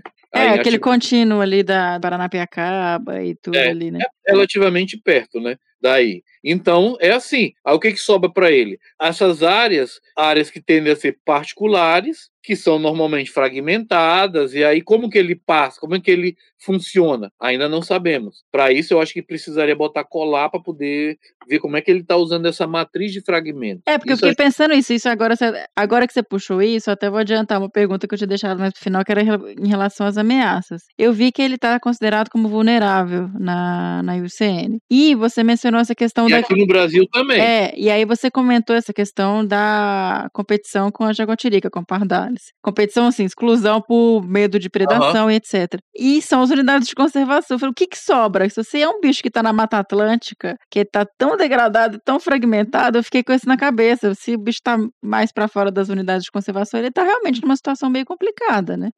é mais complicada, é mais complexa a conservação dele. E quando a gente analisa toda a área de Mata Atlântica disponível, e não estou falando só Mata Atlântica, inclusive áreas mexidas da Mata Atlântica, Sim. áreas degradadas, de tudo que sobrou, a gente pode estimar, usando a estimativa de densidade que a gente tem, a população brasileira, Uhum. entendeu? Que vai de 4,7 né, a 5 ponto, a 7,8. Geral, quando se a gente for considerar o que chama população de indivíduos adultos, e o que a gente viu pegando exemplares de Geoffroy, Gútulos e Tigrinos, ele, isso representaria cerca de 30% do Uhum. total. E aí, se a gente pega, bota esse 30% em cima disso, o que a gente vai ter uma população total aqui no Brasil muito baixa. É 4, você falou 4.7, é 4.700 bichos, isso daí ou não? Não, menos. Tá. Quando você pega os adultos, o que a gente considera maduros, né? Sim, reprodutivos. o aham. critério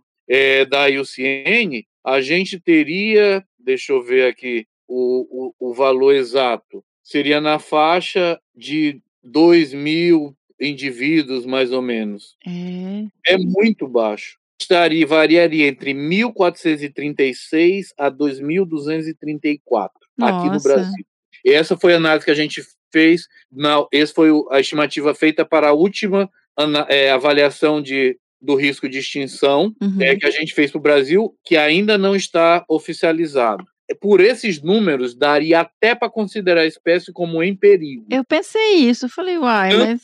quanto tigrinos, só que a gente acha que não chega tanto, entendeu? Apesar disso. Porque assim, a população total seria de 4.787 a 7.448, utilizando toda a área disponível, porque um detalhe, os estudos que tem feito mostra que ele pode estar nas áreas com a matriz agrícola, mas ele não está usando o, é, a área bem dentrona da, da matriz agrícola. Por que, que eu estou falando isso? Teve inclusive um trabalho feito aí em Atibaia de dieta, aonde era típico que ele só comia gato, os, as presas que estavam dentro da mata e na borda da mata com a, com a área de plantio. Os ratos só da área agrícola não apareciam nenhuma vez na dieta do bicho. E foram Uhum. mais de 100 amostras de fezes. Entendeu? Então, bem representativo. Uhum. Entendeu? Então, isso é bem indicativo de que eles não usam. Os dados de telemetria lá no Rio Grande do Sul também mostravam isso. Eles estão na área de matriz agrícola, que na verdade é tudo que sobrou, Uhum. Atlântica basicamente é isso,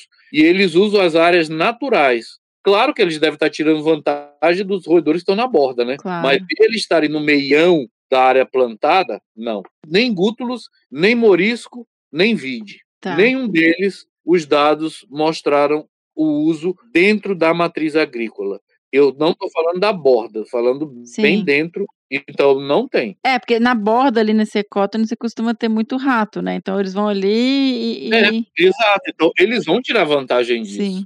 Mas não entram no. Mas isso é importante, porque não entra na matriz agrícola. Não vai entrar naquele, no meião dali, entendeu? Uhum. Pelo menos a gente não tem evidência disso até agora, para gato nenhum. Uhum. Inclusive gútulo. Gútulos tem esse estudo de dieta. Então, é que é pouco, a gente tem poucos dados desses bichos. Sim. Entendeu? Então, ah, mas qual seria a grande ameaça para Guto? Realmente é a perda e a fragmentação do hábitat. E a Uhum. fragmentação vai fazer o quê? Populações isoladas. População isolada vai levar aquele efeito cascata e vai entrar naquele vórtice da extinção. Uhum. Ela não tem número de indivíduos suficientes e vai começar a haver endocruzamento, endogamia, que vai dar uma série de problemas genéticos, que vai fazer com que a população diminua até um ponto que ela é Sim. inoperante, se não houver conectividade. É, e para ela tentar atravessar é complicado, né? Porque ela aí ela entra na parte humana. E qual a distância? A gente não sabe.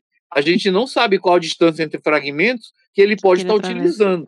Ainda não tem dados para você falar isso. E quando ele tenta atravessar umas áreas assim, normalmente isso para não sei o caso do específico do, do Gutulus, mas os animais se expõem a ameaças da paisagem, estradas, Sim, atropelamento, doença de animal doméstico. Verdade, acontece. Então, depois disso, qual é uma grande ameaça que a gente está vendo agora que ninguém percebia antes? Sabe qual é? Hum, Cachorro pois é. doméstico em áreas protegidas e não protegidas. E não é porque o cachorro possa predar neles, porque assim, evidência de cachorro estar predando esses gatos pequenos não tem. Uhum, Aliás, pode eventualmente acontecer, mas não Uhum. é algo que, ao que tudo indica, algo que seja constante. Eventualmente pode, mas frequentemente eu diria não. Mas cachorro é um, um baú doença.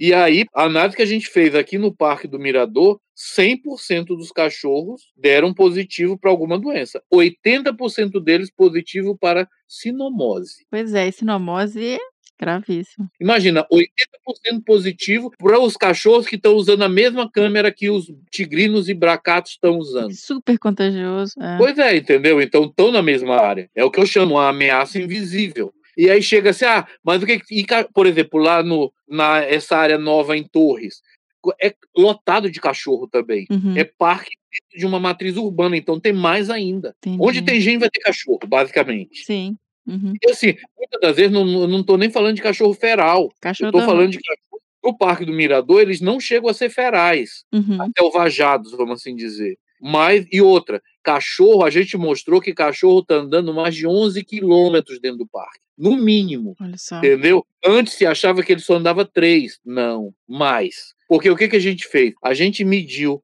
a distância do cachorro para a casa mais próxima. Uhum. Mesmo que não fosse daquela casa, mas é para a casa mais próxima. E a média que deu foi alta. Chegava Nossa. até 16 quilômetros sendo percorrido. É, e é Entendeu? cachorro das pessoas que sai mesmo e volta, né? Vai, roda, Exatamente. Uhum. exatamente. E agora a gente está com uma campanha de vacinação.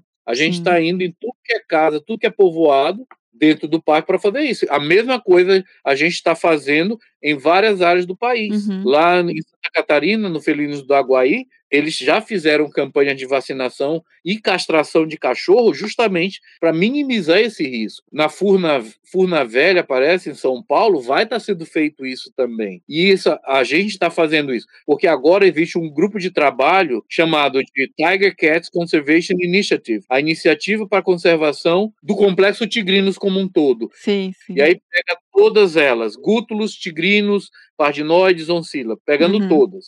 Entendeu? Então, o grupo trabalha porque eles têm necessidades semelhantes. Então, não fazia sentido ter um para Separar. cada espécie, separar. Uhum. E aí a gente está com campanhas de vacinação, preparando material educativo para conscientizar as pessoas. Para gútulos, estrada é é um fator mais impactante do que para os outros, porque para cá, para tigrinos, já não tem tanta rodovia, já não tem é tanto tudo cruzado de movimento rodovia. em rodovia quanto tem na área do Gútulos, que é Uhum. justamente onde? O sudeste brasileiro, sul-sudeste brasileiro, é principal, é o core da distribuição desse bicho, que é justamente a área mais impactada que tem Perfeito. no país, Uhum. entendeu? Agora, mesmo dentro dessas áreas, talvez pela ausência de pardais e talvez pela redução delas, eles estão chegando a densidades maiores do que seria esperado. Olha é aquela só. coisa, é a pressão que tem para caber tudo ali naquele, naquele espaço. É, eles têm que se apertar aí onde dá, né? Agora, uma coisa interessante é que, é, dependendo, claro, do tamanho da área, a população fixa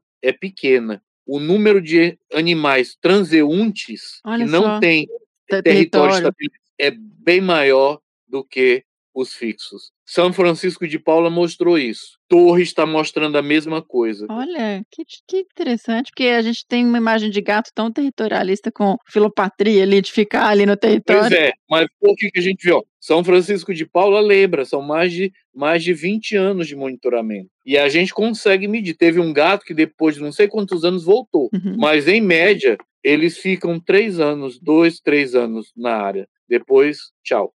Eu estou falando de média, não estou falando que não vai ter exceção. E você entendeu? falou isso, eu fiquei curiosa.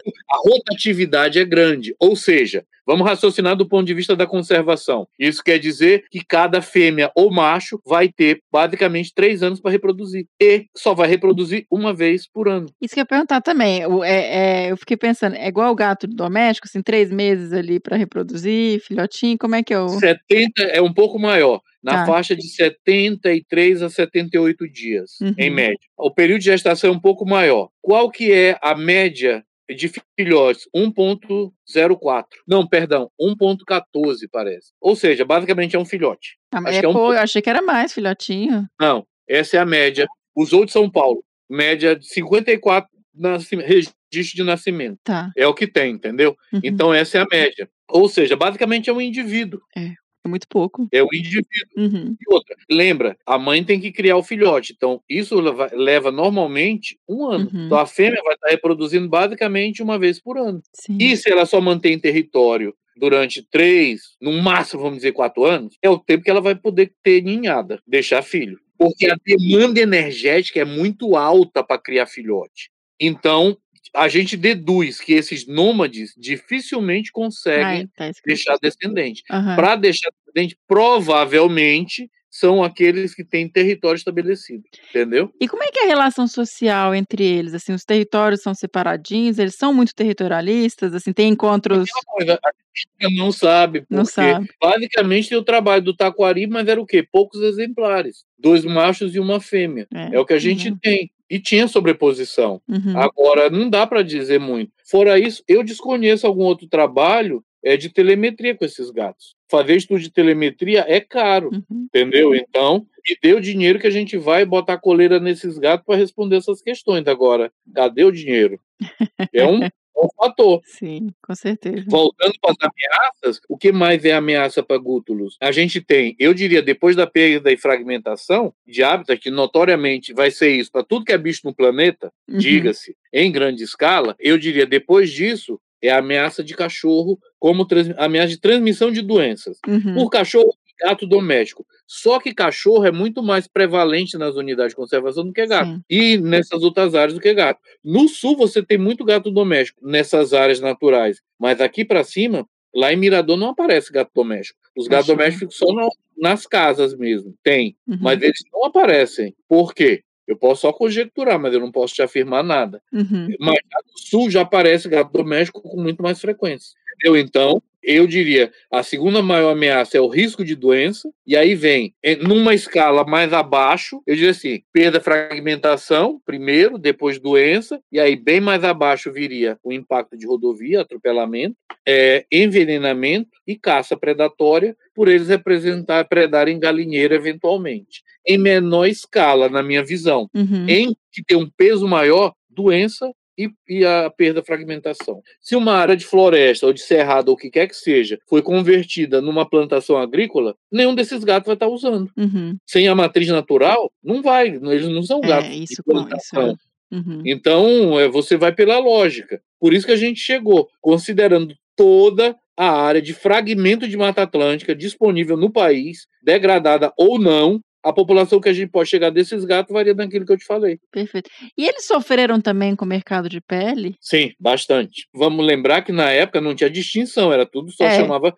tigrino. Gatos pintados Entendeu? do Então, mato, né? A gente pode falar do complexo tigrinos como um todo. Chega, alguns anos chegou a ser a espécie mais exportada. É mesmo? Mas a espécie que teve maior quantidade de pele exportada dos pequenos foi Geoffroy. Mas Geoffroy é um gato que aguenta mais a pancada. Uhum. Ele tem uma ninhada maior. Uhum. Mas é, a representatividade de tigrinos, logo depois de Geoffroy, é a segunda mais, mais que foi a segunda mais caçada. Mas essa já é uma ameaça que pode aparecer não por comércio de pele, mas é por caça aleatória, É, não, não, isso. ou por caça por prazer. Chega, pega e mata. Não, eu penso mais na questão histórica mesmo, que teve um baque muito grande para essas populações de gatos, né? Pois é, é, mas isso hoje eu já diria, tem- já não é mais, Sim, não é nem nada como foi antigamente.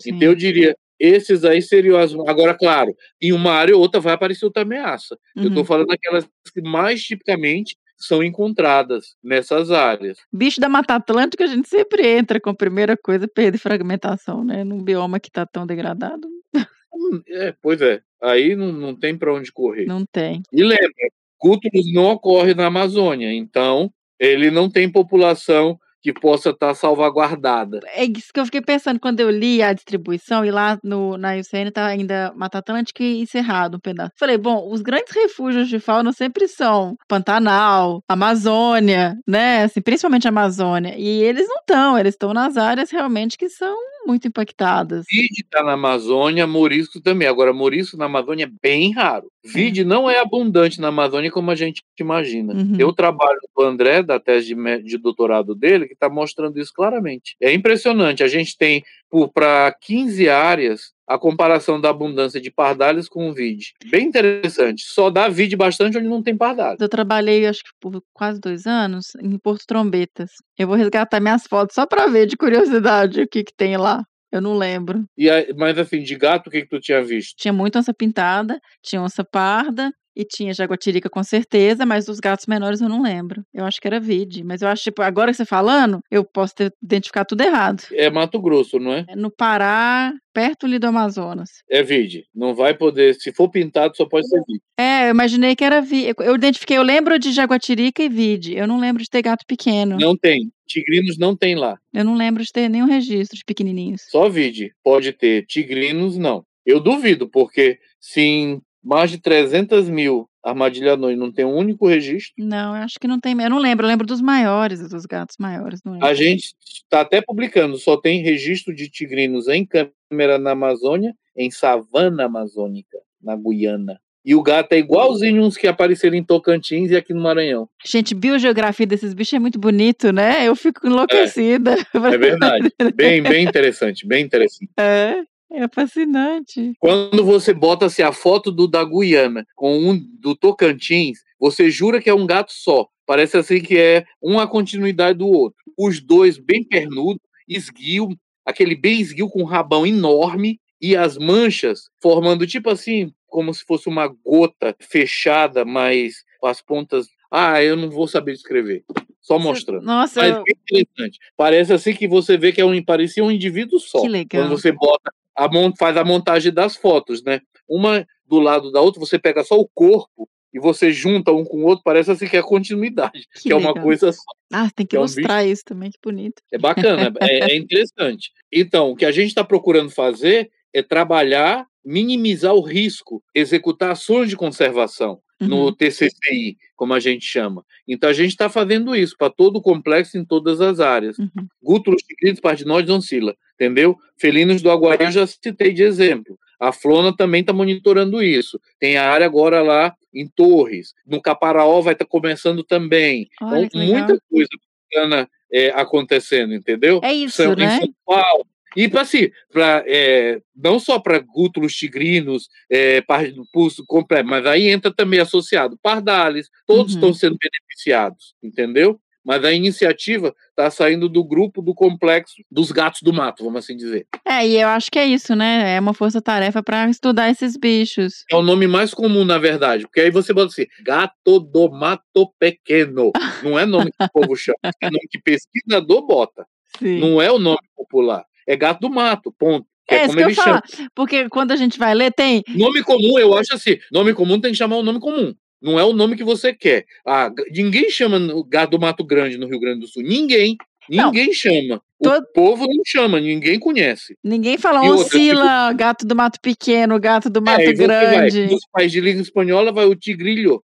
E, e, mais assim, tigrilho lanudo, Sim. que é o, o que seria o pardinoides, ou a oncila. É, mas realmente, todas as vezes que eu conversei com qualquer lugar, em Minas, aqui em São Paulo, é sempre gato do mato. É, Gato o do que o mato. povo vai falar é isso. Pra cá, pra cima, que já é o tigrinos, vão chamar também gato do mato. Aí os nomes vão mudando. Pra cá tem mais. É, pintadinho, gato lagartixeiro, gato macambira, Uma cambeira é. É. mumuninha, porque diz que parece com a semente do mamão, as pintinhas. Isso é numa área lá de. Ai, na Bahia, da, um parque famoso. Chapa, é, oh, meu Deus. Chapada Diamantina? Isso, Chapada Diamantina. Na área da Chapada Diamantina. No Maranhão, nas áreas mais para a Amazônia, Maracajá I, que é o Maracajá miúdo, Maracajazinho. Maracajá I. Mas aí são pouquíssimos os índios que conhecem. Mas é isso, né? Eu acho que eles, você consegue ter mais definição quando você vai para a área indígena, porque é um- eles têm mais convívio com a fauna, E né? a gente, por exemplo, pegou um atropelado numa área já amazônica, mas já transicional, é, uma área amazônica, mas de área mata mais seca, mas ainda assim do bioma amazônico. Aí tá lá, foi a análise para fazer o genoma inteirinho da, dessa fêmea, bem bonita. E já não é igual aquele padrão, o típico, é, dizer assim, o padrão de coloração igual a que você tem na caatinga. Uhum. Já é um pouquinho diferente. Já é um pouquinho diferente. Tadeu, uma coisa que a gente não mencionou e que foi o que a gente tocou, né? Afinal, que bicho é esse? É a vocalização do bicho. Se sabe alguma coisa sobre comunicação desses animais por vocalização? Porque o que a gente tem foi um filhotinho e tal, de. até onde eu saiba, eu acho que não. Mas não vai mudar muito dentre eles. E você não vai nem conseguir separar. O morisco é, tem um, um- um- uns miados diferenciados. Uhum. Mas tigrinos, gútulos, vide, nunca vi assim para. E eu já vi, óbvio, eles minha, eu não, não dá para perceber diferença. Aham. Isso aí eu convivi em zoológico, mas não via. E tipo assim, ó, que eu convivia com Nikita. Nikita é o meu xodó até hoje. Mas Nikita, ela veio de uma área próxima a Ribeirão Preto, que era uma área de ambiente mais de cerrado. Por isso que eu digo que o Gutus também está no cerrado, mas eu diria mais nas áreas de borda. É, ela veio de lá. Então, Nikita, aí estava lá, ela veio filhote ainda, mas não filhotinho pequeno, né? Já estava grandinha. Ela, eu tava, tinha uma, uma sala lá no Zoo de São Paulo que eu usava. Aí ela ficava lá, ela subia na mesa, subia aqui no meu ombro, lambia, ela adorava lamber meu cabelo e se esfregar, dela. E depois que ela foi pro recinto, toda vez que eu entrava, ela adorava me marcar.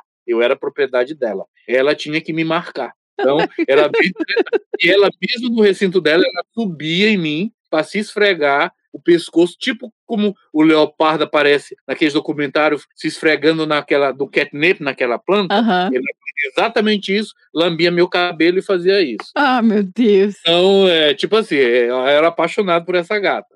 E assim, e, ou seja, eu convivia com ela, escutava o miado, mas assim, não, não, não dá para dizer assim, ah, isso aqui é bem típico deles. Entendi. Eu não saberia diferenciar, Uhum. tá entendendo? Então, assim, você teria que parar para analisar e, na verdade, eu nunca fiz. Nada chegou a me chamar atenção Aham. nesse sentido, entendeu? Perfeito. Eu falando nesse sentido, da experiência que eu tive. Não sei se a Mara, Kátia Cassaro, que conviveram, convivem muito com esses bichos, saberiam dizer. Aham. Mas eu acredito que não. É mais química também na Eu comunicação, né? Eu acredito que não. Em termos de vocalização, não vai ter aquela coisa bem distinta. O do morisco, sim, Uhum. é distinto. Obviamente que eu não vou nem tentar imitar, né? mas é distinto. É, esse, eu, esse eu saberia dizer assim, não, isso daqui parece com morisco. Mas vá que os outros também não façam isso. Não sei. Eles não são tão vocais assim. Pois Como- é, mais marcação química, É, né? Que você falou. Eu dar miau, miau, miau. Não, não é isso. Eles não são tanto assim. Mas é isso, a gente está tentando ver se a gente minimiza esses riscos para essa bicharada. É, o foco, como eu digo, aqui no Brasil nosso é tigrinos e gútulos, mas a gente na bandeja está trazendo, pegando bracatos, iaguarundi, colo- é, pardales na jogada. E mais para o sul, né? Mas aí já não é muito na área de gútulos, aí- mas ainda a gente pega Geoffroy e Munoai também, que seria o palheiro do, pa- do Pampa Gaúcho. sim. Que para mim é o gato mais raro que existe hoje no mundo. É, mas é, eu acho que é mesmo. E, e Tadeu, mas agora assim, pra gente fechar, eu acho que o que ficou bem claro é que é um bicho que tá num ambiente difícil, né? Mas tá se, se, se sobrevivendo ali. E Ele está se mantendo em algumas áreas, você vê uma população assim, mas é aquela coisa, são pequenas. A gente tem que ver, é, precisa analisar mais isso de uma forma mais minuciosa e ver, é, projetar o que, que pode estar acontecendo, entendeu? Lembra, ele está numa área que é bem, bem degradada. E, ah, isso quer dizer que ele favorece a área degradada? Não, é o que sobrou para ele. É, mas porque eu, eu não aguento isso. Ah, o bicho adaptou, o bicho tem plasticidade, mais ou menos, porque tá ali com doença, tá ali com risco, tá um monte de coisa. Ou é isso, ou ele não tem onde, ou ele não vive ali. Pois é, por isso que eu queria te perguntar isso. Eu queria que a sua mensagem final que você trouxesse pra gente, quais que são, assim, pra quem pensa em estudar esse- esses bichos, né? A gente mesmo está começando agora no trabalho, o Fernando está começando aqui, e eu acho que tem que ter uma força-tarefa para se saber mais sobre esses gatos. Igual você mencionou, parece que tem três bichos que foram monitorados só. Então, assim, é muita câmera, né? Aí Mas. a gente tem que pensar. A gente tem que pensar o seguinte: que a gente não faz conservação só com estudo. Uhum, Estudo é estudo, pesquisa é pesquisa, ação de conservação é outra coisa distinta. sim. O que a gente precisa se engajar é fazendo os nossos trabalhos de pesquisa que a gente execute ações para mitigar as ameaças a essas espécies. Uhum. Seria predação em galinheiro, doença de cachorro, porque a gente não vai conseguir atuar na questão da perda e fragmentação de habitat. Nós, como pesquisadores, como conservacionistas, não vamos ter poder sobre isso. Mas a gente tem como vacinar cachorro, a gente tem como diminuir a população de cachorro de área, a gente tem como educar, Educar. o povo para não a gente tem principalmente criança, porque Uhum. ela é o futuro da conservação. Uhum. A gente tem como tentar essa conscientização, mas outra, fazer, tentar fazer para minimizar atropelamento, placas de sinalização, esses túneis de conexão. Uhum. Isso são coisas que a gente pode tentar fazer. Então, que nós, que todos que querem estudar gato, que não deixem de executar Sim. ações de conservação, que é distinto. Perfeito. Eu acho que é o que eu digo, é minha obrigação para com eles. Eu Uhum. estou aqui hoje porque eu digo assim: se eu consigo entender eles, eu tenho que ser a voz deles. Uhum. Nós temos que falar por eles. Eu Perfeito. até me emociono falando essas coisas, mas é verdade. Uhum. A gente é que tem que fazer isso, que está ali. Então não adianta só a gente querer estudar, estudar, estudar e publicar. A gente tem que dar o retorno para esses gatos. Como que a gente pode dar o retorno para eles? Executando ações de conservação, que é isso que a gente está tentando fazer dentro desse grupo do TCCI. Executar ação de conservação para os gatos tropicais como um todo. Uhum. Ah, Perfeito. o, tig- o tigrinos e gútulos como as bandeiras. Mas do que hoje, vamos dizer, a IUCN considera leopardos tigrinos e leopardos gútulos. Mas a gente está abraçando todos os outros da área onde eles estão presentes. Fazer essas ações. Isso é, é- é vital. Sem isso, nós não estamos a fazer contribuir para a conservação, fazer. Não. Você tem que Perfeito. contribuir para a conservação executando ações de conservação. A gente pode fazer isso. A gente precisa, na verdade, fazer isso. Perfeito. Não, é isso, né? Gente, o brasileiro quer fazer estudo. Quer ir pro campo, né? Não e aí. Quem quer mexer com gato só quer fazer estudo, estudo, estudo. Ah, meu estudo vai ter. E bota a conservação e não sei o quê. Não, Não, é gente. conservação, não.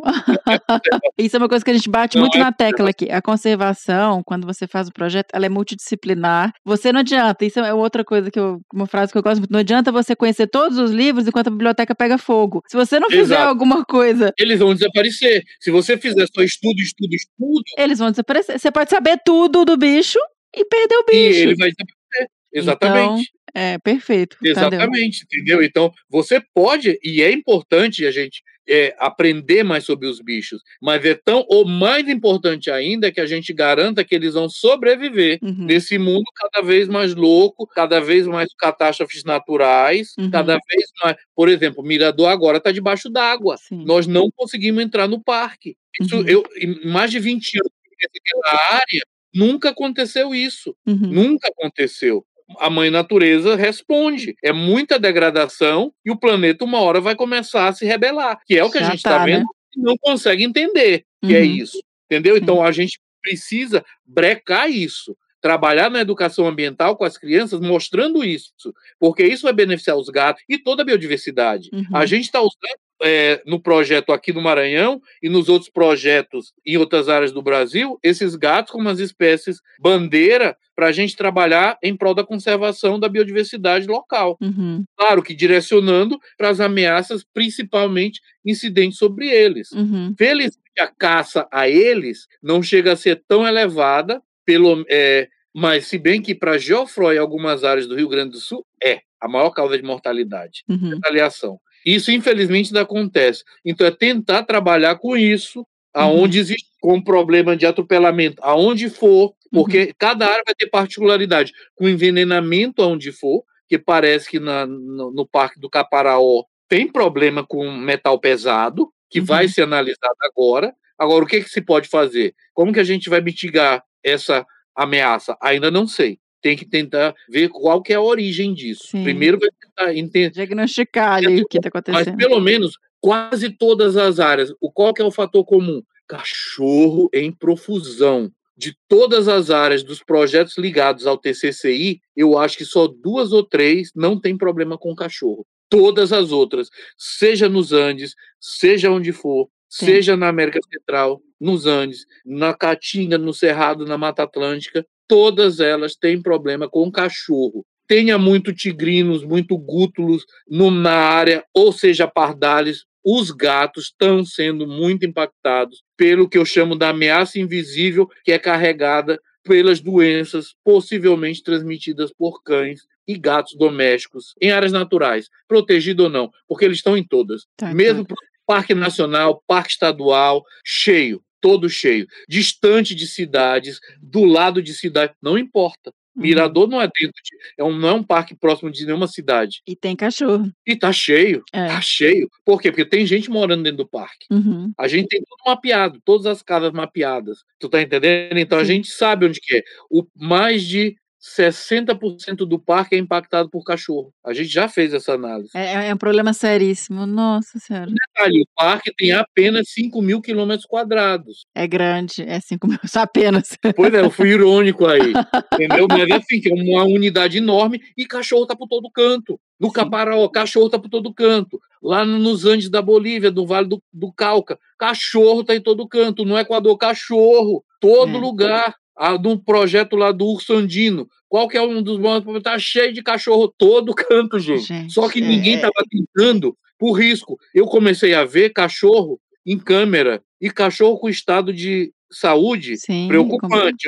Ó, isso aqui é fonte, possível fonte de doença. A Soraya estava com a gente lá no parque, ela é veterinária, disse, ó, esse cachorro aqui está com um clássico sinal de quem teve sinomose e sobreviveu, porque deixa umas sequelas. Uhum. Tá sequelado com sinomose. E aí já sabia que a sinomose estava dentro do parque, a um quilômetro de onde eu estava com o meu estudo de câmera, com monitoramento de câmera, que levou à estimativa de densidade e tudo mais, ou seja, na mesma área. E aí depois, eu imediatamente eu já comecei, eu não esperei confirmar em laboratório, eu já parti para para ação, para mitigar através do que? Vacinação. Sim. Concomitantemente, quando estava vacinando, a gente estava colhendo a amostra e verificando 80% para sinomose positivo. Não, É é muito sério.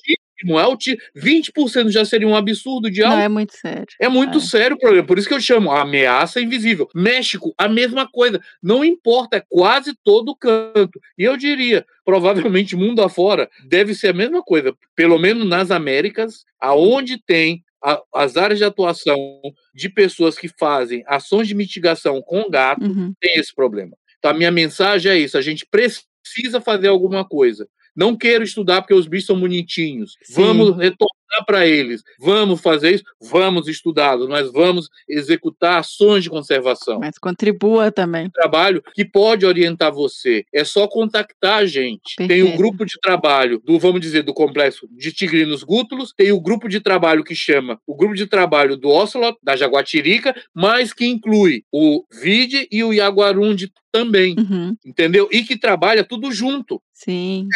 ligado. Tem o grupo do Geofroy, tem o grupo do gato palheiro. Então, todos os gatos que a gente tem no território nacional estão ligados a grupos de trabalho de ação de conservação. Não são grupos de, de pesquisa. Por de- mais que tenha pesquisa, o foco é em ações de mitigação. É, tem, tem o plano de ação também dos pequenos. E a gente está fazendo essas mitigações, e cada vez a gente está crescendo mais, e está Uhum, rebanhando mais gente. Então, o importante é isso: o engajamento Perfeito. de- das pessoas, eles deixarem de ser meramente pesquisadores para se tornarem agentes da conservação, se Perfeito. tornarem conservacionistas. Uhum, É mais importante ser um conservacionista do que um pesquisador. concordo. Para, para salvaguardar conservação. a nossa biodiversidade, é isso. Não adianta você só estudar, estudar, estudar. Se você não fizer ação retorno. de conservação, você não está dando o que você poderia dar para esses animais. E assim, a situação cada vez é mais degradante, mais preocupante. Ah, mas tem muito aqui. As pessoas adoram falar isso. Por quê? Porque chega para olhar, aí você vai quantificar. Isso, por exemplo, em área da caatinga. Ah, mas é comum, é abundante. Tu vai ver lá quando tu faz a estimativa de abundância relativa, quando tu vai fazer a densidade, é lá embaixo. 0,04 por 100 km quadrados. Que quantidade alta é essa? Mas assim, porque chegou a ser visto, porque deu abundância relativa, mas eles usam áreas enormes, o que faz com que a densidade seja baixa. Tadeu, isso também às vezes é uma, é uma, é uma armadilha, Pois é. porque a gente tem Aí a você viu uma história. vez, não, é comum. O morisco, por exemplo, Ah. sofre com isso. É o gato que mais sofre, porque ele é diurno e de área aberta. Então, mais facilmente visto. Ah, morisco é abundante. Nunca entrou na lista. Por na lista nacional, na nova, vide vai sair. Morisco vai, vai, vai ficar. É, não, e assim, Claro, ele é mais incomum de todos. Entendeu? Você vai ter a área aqui. Gútulos, como é que é a situação? Quase tudo que é parque, unidade de- conservação, o gato está fora. Ele tem número baixíssimo. Quase tudo. Ele está onde? No que sobrou dessas outras áreas. Isso é, é bom para conservação? Não. Isso é Deixa seguro para conservação? De jeito algum. A gente precisa fazer alguma coisa. sim. de política pública a todo o resto. Esses grupos de trabalho, a gente troca material, não tem restrição a nada. O material produzido por um é utilizado por outro. Máscara de gato para as crianças, tudinho. Entre os grupos, a troca desse material. Ai, maravilhoso. Não só trabalhar em prol da conservação desses gatos, minimizar as ações eh, predatórias do ser humano sobre eles, em outras palavras. Mitigar as ameaças. Qual é a ameaça que tem nessa área? Essas e essas. O que, que a gente pode fazer para mitigá-las? É isso que a gente tem. Assim a gente está tentando trabalhar. E com isso, eu preferiria fechar isso daqui Perfeito. porque serve serve para tigrinos, serve para vide, serve para pardali, serve para iaguarundi, serve para geofroy, serve para bracatos, serve para munoai. Todos eles. Para para todas as nossas espécies aí que estão beirando ameaça, gente, é Exatamente. isso, Então, é, é Eles focar são meus patrões, eu política. trabalho para eles. Perfeito. Vamos encerrar que tá lindo assim e tá trouxe uma mensagem que é, é muito importante, Tadeu. Eu só tenho que agradecer. E eu vejo o Tadeu tá Imagina. emocionado aqui defendendo os animais que ele tanto tanto abraçou, né, Tadeu? Pois é, é assim, missão de vida, né? Vamos assim dizer. Sim. E a gente Eu tem que agradecer isso. Essa, essa camisa, então eu levo para frente. E eu tô emocionado também. que bonito. Mas aí, ó, os gatos têm um, um grande defensor e a gente tem só que te agradecer por isso. Sempre que puder fazer ser a voz deles, eu sempre estarei disponível. Muitíssimo obrigada. Imagina.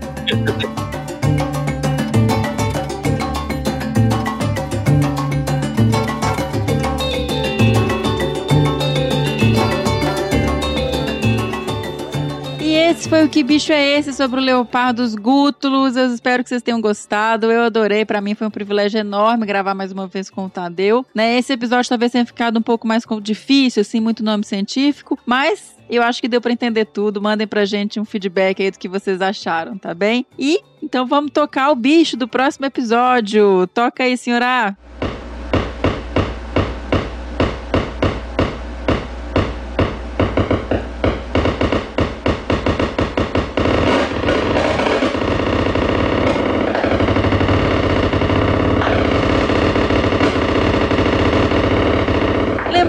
Que se você souber ou desconfiar que bicho é esse que a gente acabou de tocar, mande sua resposta para bicho@desabrace.com.br que eu vou ler no próximo episódio. Nos sigam nas redes sociais, no Facebook em Desabraçando Árvores Podcast, no Instagram arroba Desabrace, no Twitter também arroba Desabrace. E sigam os nossos podcasts no Spotify, na Amazon, no Orelo, na Apple Podcasts, se inscrevam no Google Podcasts, no Castbox e no Deezer. E caso vocês gostam, queiram e possam nos apoiar, vocês podem doar a partir de um real pelo Apoia-se em www.apoia.se barra Desabrace. E no caso de doações pontuais, elas podem ser feitas pelo PicPay em arroba Desabrace. É isso, pessoal. Até o próximo Que Bicho é Esse? Beijo!